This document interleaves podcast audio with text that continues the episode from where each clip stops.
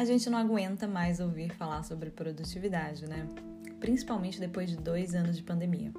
Produtividade para quem mesmo? Tá todo mundo esgotado em algum ponto ou em certo sentido. Nós sabemos, criativos.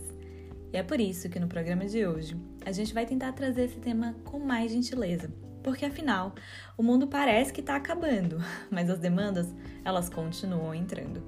E a gente precisa se fortalecer para continuar entregando. Não é nada fácil manter uma rotina com certa disciplina. Então, vamos pensar em algumas formas práticas e possíveis para isso?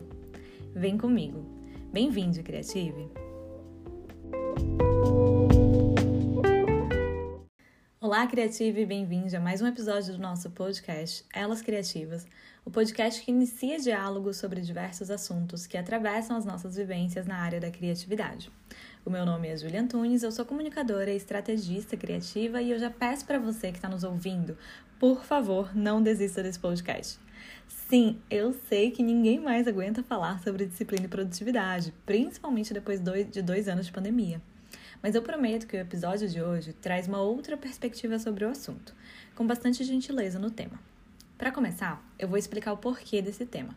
Na verdade, tem sido algo que tem chegado para mim pessoalmente com bastante recorrência e que tem tudo a ver com esse projeto aqui também. O Elas Criativas iniciou ano passado, mas a gente não conseguiu dar continuidade por motivos, bom, das voltas aí que a vida dá. Depois de três anos de espera, eu recebi um aceite é, para um mestrado aqui na Universidade da Alemanha.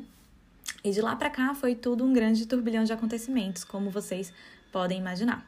Se vocês ouvirem bastante ruídos também nessa gravação, me perdoem, é porque eu moro do lado do trilho do trem aqui na Alemanha. Bom, você que já deve ter visto Dark ou qualquer outra série aí, deve perceber que isso é uma coisa muito comum na rotina alemã. Eu não vou entrar em muitos detalhes nesse episódio é, de como que foi meu processo para conseguir esse mestrado. Se vocês quiserem saber um pouco mais, a gente pode pensar aí num próximo, deixe nos comentários o que vocês gostariam de ouvir sobre essa experiência. Mas vamos de longa história curta, só para resumir rapidinho. Obviamente, toda a minha vida teve de se reorganizar em um espaço de tempo relativamente muito curto. Mas aí você deve estar se perguntando: o que, que isso realmente tem a ver com o tema? Tem tudo a ver, porque eu precisei entender muitas coisas que perpassam aí na temática da disciplina, da produtividade, para eu começar a entender como que eu seria produtivo por aqui, porque afinal são muitas mudanças e muitos novos atravessamentos para a gente lidar e não é fácil, realmente não é fácil.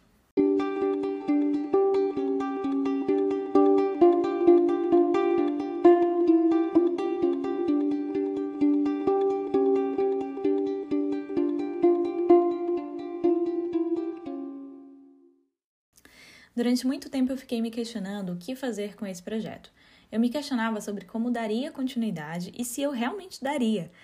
Até que eu entendi que não, não iria rolar. Não naquele momento que eu estava vivendo, era muita coisa para lidar e gravar um podcast com certeza não era prioridade. Por mais que fosse um projeto que eu gostasse e acreditasse muito. Mas ao mesmo tempo, eu me cobrava. Eu me perguntava por que, que eu não conseguia desenvolver só mais esse projetinho. Poxa, só mais uma coisinha na minha rotina, não vai atrapalhar. E esse projeto era tão importante, eu via tanto sentido em continuar, por que, que eu não conseguia? Foi aí então que uma chave virou na minha cabeça e eu entendi o primeiro ponto desse processo de construção de hábitos. Não adianta a gente querer abraçar o mundo com as pernas. Para a gente começar algo, a gente tem que entender e aceitar as nossas responsabilidades e também a realidade em que a gente está inserido e a gente tem que se dedicar a essa realidade. O que, que você quer dizer com isso, Júlia? Bom, a gente precisa entender o que existe no momento específico em que a gente está vivendo. O que, que, é real, o que está dentro né, da, da, minha vivência, da minha realidade, o que, que cabe aqui nesse momento e o que, que realmente é prioridade para mim agora. Enquanto criativos, às vezes a gente quer se envolver em vários projetos ao mesmo tempo, né? A gente quer desenvolver vários projetos, aí a gente quer trampar, a gente quer curtir a vida, sair com os amigos, aprender alguma coisa nova, algum hobby novo, quem sabe música ou cerâmica. Mas a tendência é da gente largar qualquer uma dessas coisas em pouco tempo. Eu tô errada? Compartilha comigo aí no nosso Instagram ou nos comentários como que é esse processo para você por aí. O nosso Instagram é elas.criativas. A gente vai adorar ouvir um pouco de como é esse processo para você. Bom, mas quando nossa realidade não nos permite realizar novas coisas, aceitar essa realidade é um passo necessário para a gente não adoecer. Eu tava com muitas outras demandas. Eu tava tentando encontrar uma casa para morar aqui na Alemanha, eu tava tentando entender a língua, que eu tava muito perdida no início, eu tava tentando é, ver toda a documentação para o meu visto de residência e ainda começando o mestrado, né, internacional em outra língua. Era muita coisa para lidar ao mesmo tempo. Como que você quer encaixar ainda mais um projeto dentro de tudo isso? Eu sei, existem alguns gurus aí da produtividade que vão falar que tudo é possível, né? Existe aí o clube do 5 a.m., a galera que acorda bem cedo de manhã e consegue desenvolver várias atividades durante o dia. E isso é ótimo, é excelente. Mas não estava funcionando para mim nesse período. E é isso. Você tem que entender em qual realidade você tá. Se você consegue acordar às 5 da manhã, se isso é bom para você ou se isso não, é muito pesado, tá te adoecendo. Outra coisa que eu comecei a entender é que as coisas, elas não vão acontecer da noite pro dia. As coisas têm o seu próprio tempo e elas precisam desse tempo para amadurecer. E é daí que vem aquela palavrinha que a gente sempre escuta e às vezes não dá tanta importância. A tal da constância. Fazer sempre, mesmo que aos pouquinhos. E olha, eu ouso dizer que melhor ainda se for aos pouquinhos. Antes de abraçar tudo de uma só vez, como eu estava lá no início né, do meu processo de mudança, eu acho que o melhor e o ideal, na verdade, é a gente ir abraçando pequenas etapas, construindo tijolinho por tijolinho. Uma hora o todo vai se formar. Mas para fazer sempre eu preciso me organizar. E aí eu entendi que eu precisava de muito planejamento e organização caso eu quisesse desenvolver qualquer outra demanda para além das demandas que eu já tinha ali no dia a dia. E foi aí que outro ponto fundamental começou a aparecer para mim assim na minha frente, em caps lock com luzes neon piscando, que era você precisa de uma rotina, garota. Imagina ter que balancear mestrado, documentação referente à migração, estudar a língua, cultura, dar atenção para os jobs, enfim, mil e uma coisas e ainda querer colocar um projeto aí no meio. Bom, só tendo uma rotina bem estruturada para isso, né? E aí, essa é a minha vivência, mas você pode é, transpor para a sua. É, não sei, de repente você é mãe, né? Como lidar com a maternidade, emprego e casamento e família e né, várias outras demandas aí da nossa rotina, muitas das vezes uma das áreas fica um pouco desbalanceada em relação à outra. Mas voltando um pouco para a rotina, eu sei que ela é odiada por uns. E, no meu caso, amada por outros. Eu gosto, é uma palavrinha que eu me identifico. Mas eu sei que é uma palavra que também cita debates calorosos. Bom, mas lembra que eu falei que a gente ia tratar com gentileza esse tema? Pois é, então eu vou trazer aqui a rotina em uma outra perspectiva. Eu não quero ficar dando nenhuma receita de bolo, até porque eu acho que ela não existe. O que é rotina para mim, ela pode ser diferente do que é rotina para você. E tá tudo bem, gente.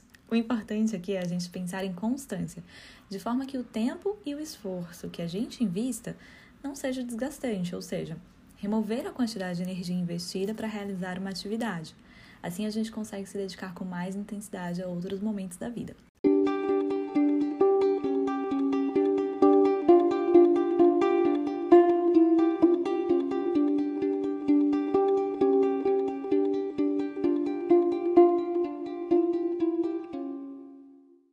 Ao nos relacionarmos com esses atravessamentos, a gente vai errar. A gente vai falhar, vai ver que não deu certo, vai ter de fazer de novo, e isso, no fim, pode ser incrível. Ainda sobre o meu processo de se estabelecer aqui na Alemanha, quantas vezes eu não tirei xerox do mesmo documento e enviei pelo correio 20 vezes porque faltou algo ou algo estava incompleto? Por mais que eu queira que desse, por mais que eu quisesse, na verdade, que desse certo, né? A gente não tem total controle, a gente não é blindado a falha, a gente sabe que alguma coisa vai dar errado. Então, para uma produtividade possível, que é isso que esse programa é, se presta a trazer, a gente tem que abraçar a falha, né? Abraçar, embalar, aceitar com carinho. A minha esposa, ela sempre me diz algo que eu acho que tem muito a ver com isso. Ela fala para mim é, para eu olhar para os meus erros e para as minhas falhas com mais carinho.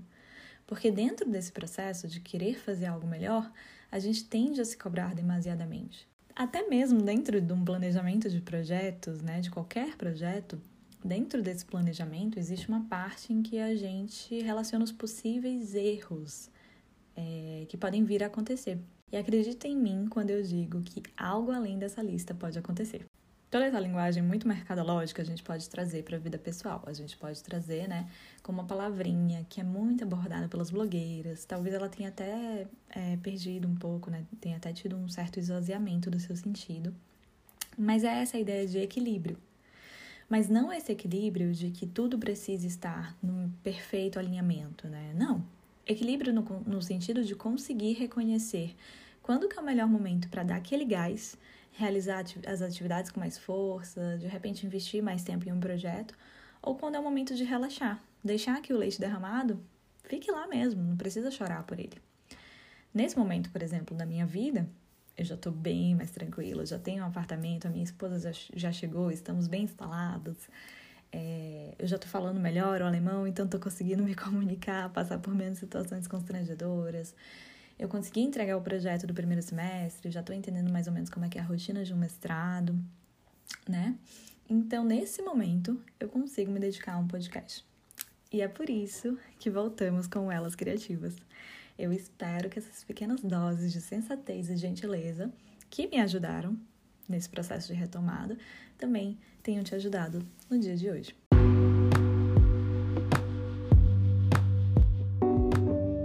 Obrigada, Criative, por ficar comigo até aqui. A gente quer muito ouvir como que é esse processo de produtividade possível para você aí. Acesse nosso Instagram, elas.criativas, e compartilhe com a gente quais são os seus hacks diários para lidar com as demandas da jovem vida adulta de uma criativa. Espero que esse podcast tenha te ajudado e nos vemos até o próximo episódio. Até lá!